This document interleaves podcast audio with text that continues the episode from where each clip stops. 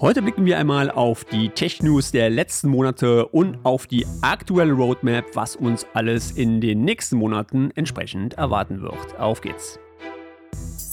Projektum, der Podcast rund um die Themen Projektmanagement, Prozesse und Tools.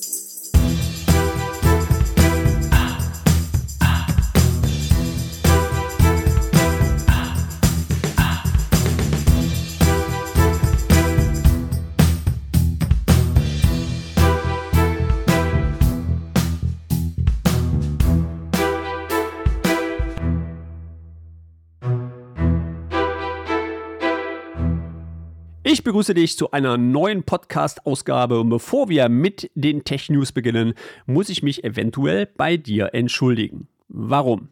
Solltest du meinen Channel in YouTube abonniert haben, kann es sein, dass du in den letzten Wochen ein wenig von mir zugespammt worden bist. Wie ist es dazu gekommen? Äh, seit einiger Zeit gibt es ja YouTube Music und hier integriert ist auch die Möglichkeit, Podcasts entsprechend zu hinterlegen. Da ich aber noch keine Podcast-Folge oder ich glaube bis zur Folge 20 bei YouTube veröffentlicht hatte, habe ich nun alle Folgen nachträglich in meinen YouTube-Channel hochgeladen. Problem, ich hatte bei den Veröffentlichungen aus Versehen den Haken drin gelassen, dass meine Abonnenten im Feed über die Veröffentlichung entsprechend informiert werden sollen. Und bei über 47 Folgen war das natürlich nicht so wirklich prickelnd. Wobei die letzten 15 mal ausgerechnet, da habe ich den Fehler bemerkt. Es war einfach ein Big Mistake und sorry, solltest du davon betroffen gewesen sein, dann hier an der Stelle nochmal ein dickes Entschuldigung von meiner Seite. Okay, steigen wir in die aktuellen Tech-News einmal ein und so langsam wird es in meinem Podcast ja schon zur Routine, dass im März oder April immer die erste Tech-News-Ausgabe für das aktuelle Jahr erscheint. Zumindest, wenn man mal einen Blick auf mein Archiv wirft. Im Gegensatz zu anderen Folgen blicken wir in dieser Folge auch einmal auf die aktuelle Roadmap, was uns hier von Microsoft für die nächsten Monate alles für das Produkt Project Online versprochen bzw. angekündigt wird. Die letzte Tech News Ausgabe war im Oktober 2022 und natürlich ist wieder jede Menge im Project Universum passiert. Das letzte Feature, was ich in der letzten Ausgabe genannt hatte, war das Trail License Feature, womit du ja die Self-Service Trail License Zuweisungen für deine User in deiner Organisation entsprechend unterbinden kannst.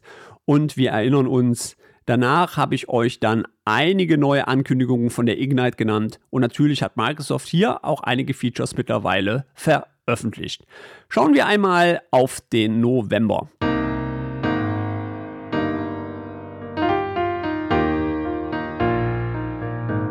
Die Tech News im November.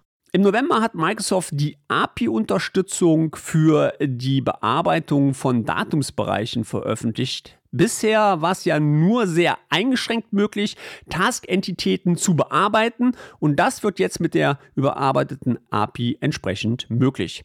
Hierbei werden von Microsoft unterschiedliche Operations-Sets angeboten, mit denen du dann unterschiedliche Aktionen auf die entsprechende Project-Entität ausführen kannst. Hierbei ist allerdings zu beachten, dass nicht jedes Operation Set alle Operationen auf eine Entität entsprechend durchführen darf. Hierzu ein kleines Beispiel für dich.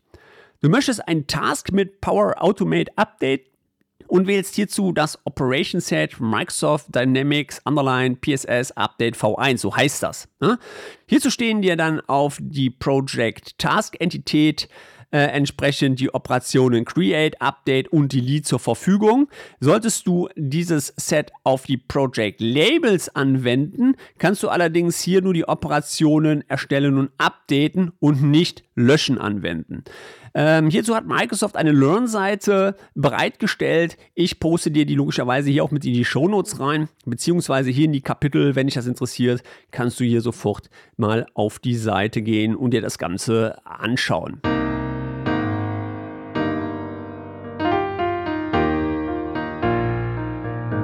Die Tech News im Dezember. Gehen wir in den Dezember und im Dezember gab es keine Updates.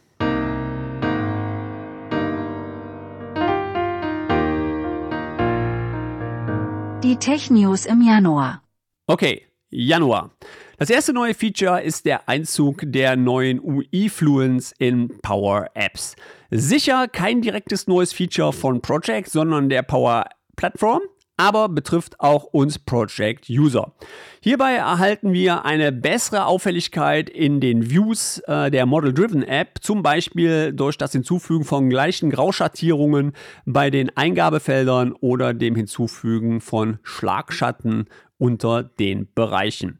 Dadurch wird der ganze Look von der App etwas aufgefrischt und auch, ja, ich sag mal, besser einsichtlich. Aber Vorsicht, solltest du in der Organisation ein Customized Branding benutzen, wird dies nach dem Aktivieren des Preview Features entsprechend überschrieben und du hältst dann das Standard Branding von Power Apps zurück. Ist nicht schlimm. Bei Deaktivieren wird das Customized Branding wieder übernommen, beziehungsweise kannst du über das Dynamic Admin Center wiederherstellen, aber ich wollte dich hier dazu kurz vorwarnen. Was gibt es sonst noch Neues?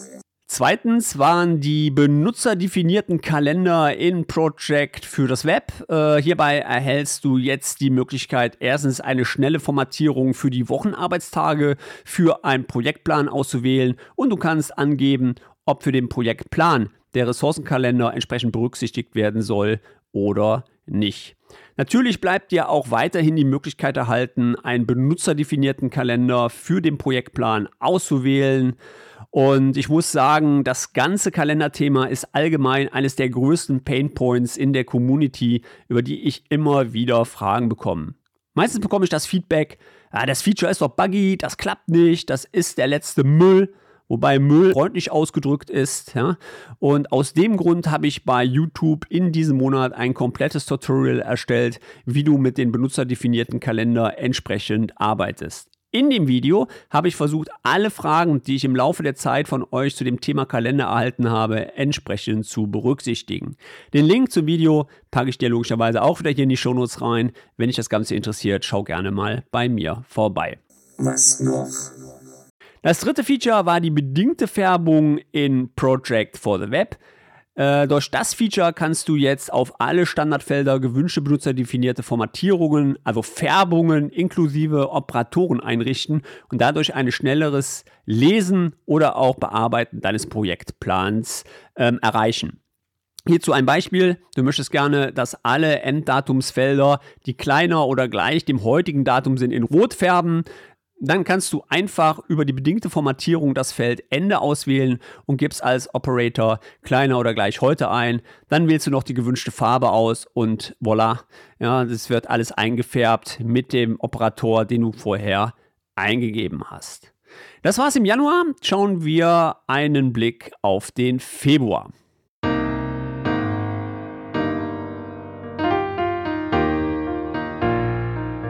Die Tech News im Februar. Das erste neue Feature ist die Erhöhung der Anzahl von Arbeitspaketen. Bisher war es ja nur möglich, bis zu 500 Arbeitspakete in einem Projektplan zu erstellen.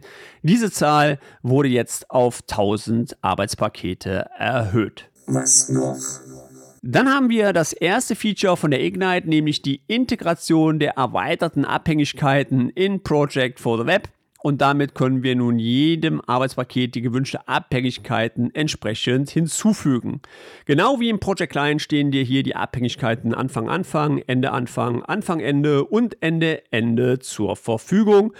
Ja, und damit kann ich jetzt nach über einem Jahr hier in dem Podcast ein Thema zu Grabe tragen. Was gibt es sonst noch Neues? Dann haben wir eine neue Ansichtszuordnungen erhalten, die uns es ermöglicht, stundengenaue Aufwände von Ressourcen entsprechend zu erfassen. Bisher wurden im Microsoft Project beim Zuweisen einer Ressource ja die dazugehörigen Aufwände immer linear auf die Dauer verteilt. Bedeutet, wenn ich ein Arbeitspaket von einer Woche habe und weise eine Ressource hinzu, dann wird der Aufwand jeden Tag auf acht Stunden verteilt. In der neuen Ansicht Zuordnung kannst du jetzt die Aufwände äh, unterschiedlich pro Tag zuweisen. Äh, du kannst der Ressource entsprechend montags acht Stunden, am Dienstag drei Stunden, Mittwoch sechs Stunden, am Donnerstag acht und am Freitag eventuell drei Stunden zuweisen. Und die Werte können dann natürlich auch wieder in Power BI ausgewertet werden und geben dir dann auch eine genauere Möglichkeit, die Projektplanung granularer durchzuführen. Die Ansicht ist etwas versteckt. Die findest du im oberen rechten Menübereich, indem du auf die Punkte klickst.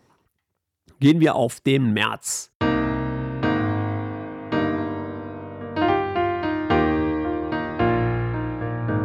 Die Tech-News im März. Im März bekommen wir eine erweiterte Zoom-Option in der Timeline und zwar können wir vier weitere Optionen für den Zoom benutzen. Ihr könnt das Gunchart, äh, sorry, Timeline, einmal auf 18 Monate, dann auf 2 und 3 Jahre und 6 Jahre zusätzlich zoomen. Dadurch wird dann auch eine bessere Darstellung im Gantt View möglich. Was noch? Das letzte Feature ist die Möglichkeit, äh, die E-Mail-Notification von der eigenen Domäne zu senden. In der Standardkonfiguration von Microsoft 365 ist es ja so, äh, dass die E-Mails von einer Microsoft-Domäne erfolgen. Jetzt kannst du die E-Mail-Adresse im Admin Center für die Bereitstellung von Microsoft 365 Features selber einrichten. Hierzu gehst du im Admin Center auf Einstellungen, dann Einstellungen in den Organisationen. Im oberen Bereich klickst du auf Organisationsprofil und klickst dort entsprechend auf die Option E-Mail-Benachrichtigung von der Domäne senden oder von ihrer Domäne senden. Wichtig, hier musst du natürlich darauf achten, dass die eigene E-Mail-Adresse auch alle Benutzer in der Organisation entsprechend erreichen kann. Nicht nur Project ist von dem neuen Feature betroffen, sondern auch SharePoint Online, OneDrive for Business, Office Stream, äh, Planner, FIFA Connections, FIFA Topic und ich glaube sogar FIFA Amplify. Und ähm, ja, das ist auch noch äh, zu wissen. Werfen wir zum Schluss einen Blick auf die aktuelle Roadmap.